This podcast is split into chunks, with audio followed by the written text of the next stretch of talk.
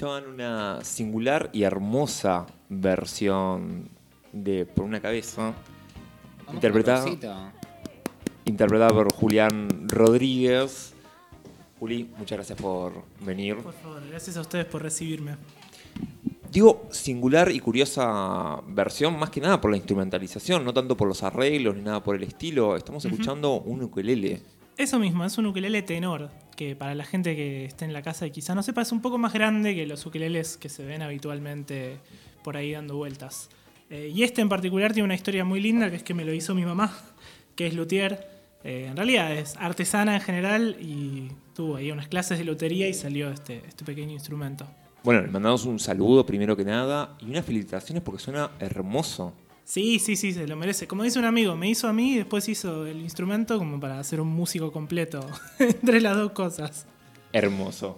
Suena muy lindo y aparte qué planazo eh, que traigas este tema hoy que estamos muy en mood fecha patria, pues 20 de junio. Totalmente, no solo es 20 de junio, sino que el 24 de junio para mí es una especie de- también de, de, de efeméride muy especial porque es el aniversario de lo que mucha gente llama la tragedia de Medellín, que es el accidente de avión en el que murió Gardel.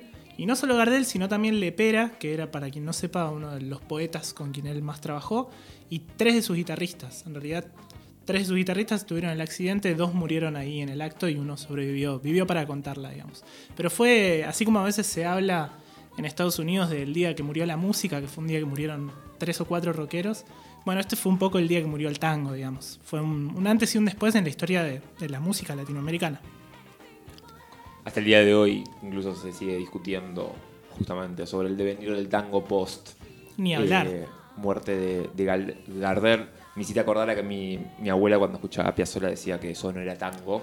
eh, que estaba todo bien con eso, que, que, que ella respetaba, no le gustaba, pero que no era tango. Y tiene que ver un poco con esto que, que mencionas. Justamente tenía una, un cuadro de Gardel que cada día solamente canta mejor y además tenía una, sonrisa hermosa. Ahora contanos cómo es ese acercamiento entre esta instrumentalización tan particular con el tango. ¿Cómo es que surgen esos dos amores que al principio uno diría, bueno, acá tenemos un problema, hay que elegir entre uno y el otro, ¿qué hacemos? Sí, sí, parecen como, parecen como dos. eh, pa- pa- parece un chiste, digamos, porque el tango es como así, lo más patriótico y lo más argentino del mundo para mucha gente. Y el ukelele muchas veces es tomado como si fuera un símbolo de, como de la colonización cultural estadounidense acá, cuando la sobre todo mucha gente del mundo de la música que tiene, como sabrán, muchos reaccionarios y mucha gente muy retrógrada, muchas veces ven un, un ukelele y dicen, bueno, esto no es un instrumento. También estilo, esto no es, esto no es tango, digamos. Lo que hace un ukelele no es música. La 2000 era, eso no es rock. Claro. Eso no es rock. Eso mismo, eso está lleno y el ukelele tiene como muy mala prensa en ese sentido.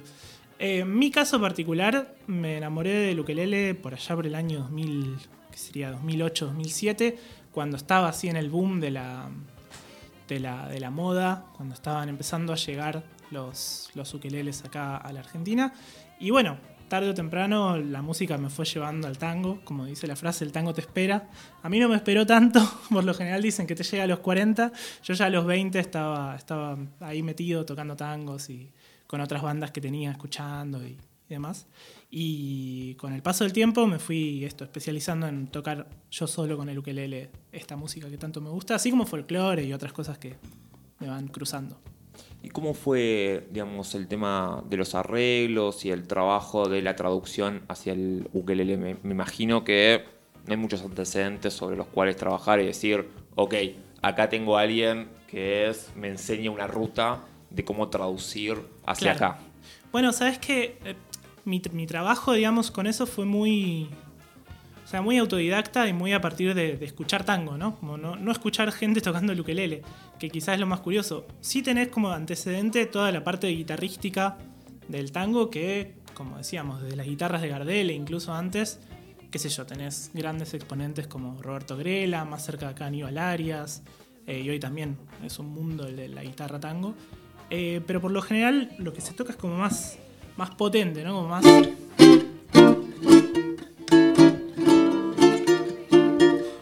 Ese plan como más, más arrancado, ¿no? Como A mí siempre me da la sensación de que esos arranques tienen algo de muy violento y esa violencia tiene algo de muy Buenos Aires. Total. Que por algo, digamos, los redondos son los redondos, por algo el tango se escucha y se respira en esta ciudad tan de la furia. Sí, y pasa mucho con, sobre todo con los conjuntos de guitarra que tienen esa, esa violencia, como decís vos, ese ímpetu para tocar, que un poco, digamos, viene de estar, tratar de estar a la par de la orquesta, ¿no? La orquesta Claro. típica del tango es el- el- la instrumentación clásica y es eso, tenés una orquesta, tenés 10 instrumentos por ahí. Entonces cuando tocan de a cuatro guitarras se toca muy fuerte. Y en el ukelele eso no siempre sirve, pero porque el instrumento es chiquito y no, no se presta para, para esos ruidos, para esos volúmenes. Entonces también le robé mucho a, a pianistas, por ejemplo, en esa forma de tocar que tienen también tan particular en el tango. Bueno, algunos gestos yo creo que son de bandoneón o que son de violín. Como que en mi caso, a- adaptar esa música que tiene instrumentos tan particulares al ukelele viene de la mano de robarle gestos, digamos. Me, me- me gusta, digamos, de, de alguna manera hay que sincerizar que el arte se trata de eso. De, no sé si robar, hurtar, diría Silvio en el juguete rabioso, que plantea que justamente el hurto debe ser pensado como un un estatus artístico. En un momento donde está escuchando unos violines de tango y llorando. Mira, Y si te parece, hablando de, de llantos, ¿te parece seguir escuchando un poquito de algo y seguimos la conversa? por supuesto, ya que estuvimos hablando de Gardel, eh, voy a tocar uno de sus clásicos, que es muy probable que nunca lo haya tocado en Buenos Aires, eh, porque los últimos años de su vida él los pasó de gira y de hecho murió en el medio de una gira. Eh, y este tango es uno de, esos que aco- lo acompañó en esos últimos años. Y curiosamente se llama Volver.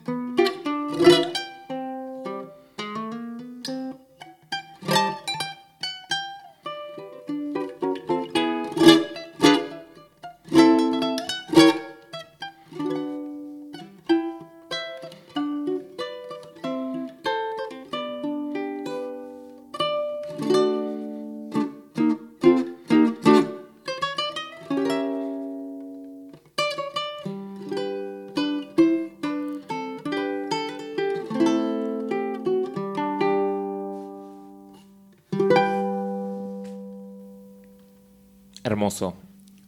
¿Sabes que el otro día estaba. Muchas gracias. Tenemos un debate acá sobre si se aplaude, se, chas- se hace chasquidos. Vamos a preguntarle a cada uno de los invitados qué nos sugerís. Eh, está muy bien, cualquiera de las dos. También está bueno el silencio a veces. Hay que, hay que ver, hay que. Para mí ya había una convención de que si era música, aplauso y si era poesía, chasquido. Ah, esa es muy buena. Una vez- la edición. Eh, Me contaron unos, unos, unos conocidos músicos que una vez hicieron un, un concierto en el cual le pidieron a la gente que no aplauda. y, que, y contaban que algunos no se lo bancaban, algunos de la misma banda. Como el- el- la tensión que generaba el silencio, había que cortarla con algo. eh, y hicieron, creo que debut y despedida, y después ya, bueno, por favor, aplaudan. Hagan quilombo. Ay, quilombo. Está perfecto. Sabes que escuchándote, además de lo que me pareció, me parece una hermosa versión. El otro día estaba charlando con una amiga, contrabajista, y me estaba comentando que estaba empezando a hacer tango. Y yo le decía que tenía esta hipótesis de que hay una suerte de volver al tango Ajá. juvenil, que no es solamente una cuestión de, de no algo que siempre está presente, de la omnipresencia que siempre tiene el tango, sino que efectivamente hay cada vez más jóvenes involucrándose en, el en ese estilo. Lo pensaba mucho con las, con las milongas, los bailes, Total. todo este revival feminista en torno a las milongas queer. Ahora, vos que sos más versado en el tema, ¿cómo ves la escena en lo que hace a, la, a las juventudes? Bueno, yo empecé a escuchar tango, para que te des una idea, con unos discos que salieron, uf, ya no sé qué será, 2006 me parece, de un grupo de La Plata que se llama La Guardia Hereje. Y ellos tenían en- como en su discurso, eh, ellos hacían tangos nuevos, componían, el, el- el cantante componía, era un muchacho que se llamaba Alorza, de apellido, eh, que murió lamentablemente pocos años después de, esos discos. Y ellos tenían ya en su discurso una cosa de que el tango estaba volviendo. Eh, y llamaba la atención en esa época, imagínate, 2006, eh, era un poco más arriesgado asegurar una cosa así, pero lo cierto es que algo de verdad había y algo había en un revival de, eh, por ejemplo, lo que después se transformó en la Orquesta Escuela Emilio Balcarce, que es una especie de experimento de formación de músicos y músicas de tango a partir de- del trabajo en orquestas. Eh, y después, ni hablar, digo, yo creo que yo cursé en la Escuela de Música Popular de Avellaneda y ahí se enseña tango, lo mismo que en la Marechal y en otras escuelas, qué sé yo, en el Piazzola, ni hablar, ¿no? Por supuesto. Y bueno, creo que hay como una juventud que, que- que vio ahí un boom, sobre todo con, con, con toda la movida que hubo de centros culturales, que sigue habiendo, ¿no? Pero si uno piensa, se remonta al 2010, había un centro cultural en cada esquina y bueno, en ese, en ese caldo de cultivo creo que el tango terminó de volver, digamos, y que hoy sí está instalado. digamos. Decir que, que está volviendo quizás es, es, es no ver que, que hay un movimiento ya recontra presente, pero sí es cierto que por ahí para el público menos, menos de nicho eh, está empezando a aparecer ahora, se está empezando a filtrar por fuera de ese nicho hacia el resto de, la sociedad. Y de hecho hace no mucho vimos, qué sé yo, a Nicky Nicole haciendo un Tiny Desk con bandoneón eh, y cuerdas estilo tanguero. Vimos a ECA, que es otro trapero, haciendo cosas con Cucuza Castielo, que es un músico de tango de hace muchos años. Bueno, como y Amelita Baltar, incluso, que ha, ha cantado con Piazzolla. O sea que hasta en el más mainstream de los mainstream, hasta en los premios Gardel, digamos, empezó a aparecer esto del tango también. Lo de Nicky Nicole lo vi justamente porque había visto un video tuyo. Eh, sí, Porque para quienes no saben, Juli, además de ser un excelente músico, es youtuber también. sí, es un experimento que lo tengo ahora en pausa, pero que me divierte mucho, eh, sobre todo por... da- es una herramienta muy linda para, para la divulgación de todas estas cosas que me gustan. eh, y como verán, me gusta hablar de esto. Bueno, y hablabas en ese video justamente de Nicky Nicole y al Tiny Desk. Un Tiny Desk hermoso. Espectacular, sí. Espectacular. Donde, de hecho, bueno, varios conocidos, ¿no? Tocan en ese, Total. en ese Tiny Deck, lo cual es, es, es loco ver esa, esa fusión, ¿no? De, esas, de esos pibes más vinculados a, no sé, el quinto del escalón o esa, esas movidas con gente trabajando en, eh, o con un recorrido, digamos, más de conservatorio, de estudio, etcétera, me parece que está buenísimo. Sí, o ni siquiera tan, tan conservatorio, esto lo que voy a comentar no es tango en sí, pero hace, este, en algún momento de este año salió una canción de, de Litkila, que es uno de estos traperos que están como muy en auge, que se llama La Trampa es Ley, Sí. que es una reversión de... Una versión propia en realidad que, que samplea un poco la del chaqueño, que es un poco como retomar el folclore y digo como que hay una, una movida que, que tiene que ver con recuperar ciertas raíces argentinas que quizás excede un poco el fenómeno tango. Totalmente. Yo creo que tiene que ver con recuperar esas raíces, como vos lo decís, y también eh, estoy pensando en voz alta, ¿no? Pero Sí, sí. eh, ahora que todos estos pibes y pibas están empezando a tener realmente un alcance internacional, es un poco como el distintivo argentino, digamos, poder mostrar algo, o sea, poder fusionar con algo que es nuestro y que en otros lados no está, y que entonces siempre es un valor agregado en un mercado internacional, digamos, por ponerme un poco más frío quizá.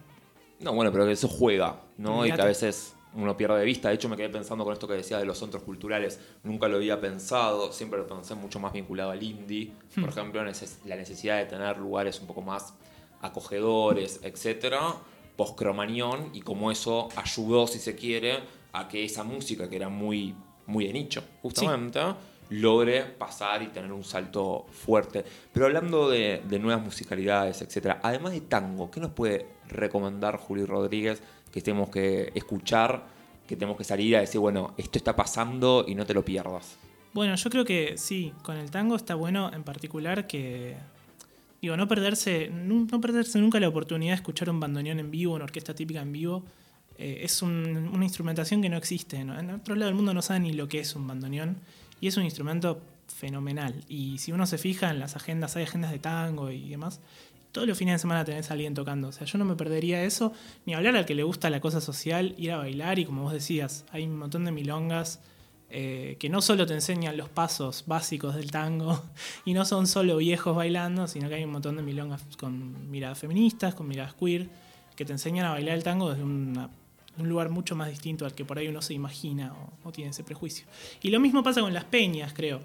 Eh, el folclore tuvo como su, su auge hace unos años y hoy por hoy también tenés eh, peñas todas las semanas y vas a bailar chacarera y es una experiencia no solo súper linda, es un baile que por ahí uno lo tiene asociado a lo escolar, si nunca tuvo la oportunidad de ir a una peña de grande, pero digo, te podés emborrachar bailando chacareras, hacer pareja. digo, Gran experiencia, es una borracharse. experiencia increíble y no es tan difícil de aprender a bailar samba Ah, de, emborracharse, creí que ibas a decir. No es tan difícil emborracharse. No es tan en difícil peña. emborracharse tampoco, no, no, no.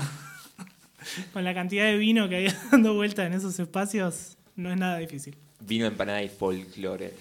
Juli, ¿querés tocarnos algo más? Dale, voy a tocar, ya que estuvimos hablando de, de folclore, voy a tocar un, un par de chacareras que grabé en un disco que salió uh, ya hace dos años, en 2020.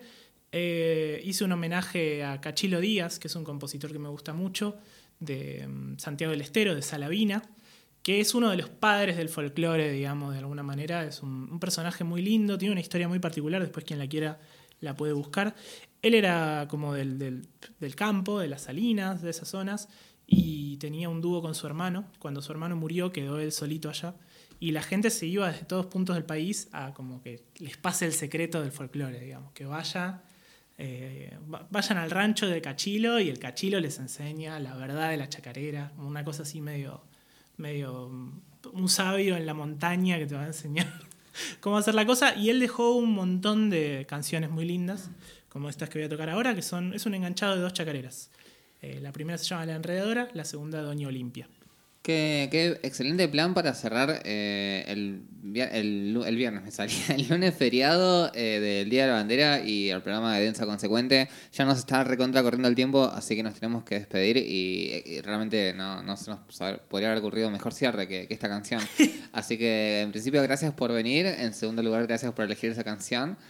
Eh, y bueno, como siempre, agradecer a Luis y a Ire, a Gabo y Velo por estar acá y a los oyentes por estar del otro lado. Nos vemos el lunes que viene y nos despedimos con este mix de chacareras. Antes de despedirnos, de cualquier manera, para quien quiera seguir escuchando un poco, ¿dónde te podemos escuchar? Ah, eso, el Juli? chivo. Sí, por o si vas a tocar en algún lado próximamente también. Claro que sí. En- me pueden buscar en, en Instagram como arroba Julián Rodríguez F. Yo Estoy como Julián Rodríguez en Spotify y en YouTube. Ahí pueden escuchar la música y también ver los videos estos de reacciones de los que hablábamos antes. Y este viernes a las 22.30 voy a hacer un homenaje a Gardel eh, con un montón de artistas invitados en el Batacazo Cultural, que queda en Medrano 627. Bien. ¿Algún amigo que conozcamos que puedas ya ir diciendo Uh, ahí sí, que va a estar? Puedo adelantar, puedo adelantar. Va a estar un trío de boleros en el que toco. Eh, los voy a llevar de invitados a ellos. Vienen dos amigas cantantes con quien estuvimos ensayando unas cosas súper lindas a tres voces, que son Marina Vilaseca y Consuelo Burón. Y viene un cantor de tangos que no se lo pueden perder, que es Federico Justo. Y antes de que nos vayamos, se me estaba escapando la consigna que le estamos dando a los artistas que vienen a- acá al piso. Es, eh, la tarea es eh, recomendar un artista para que venga acá.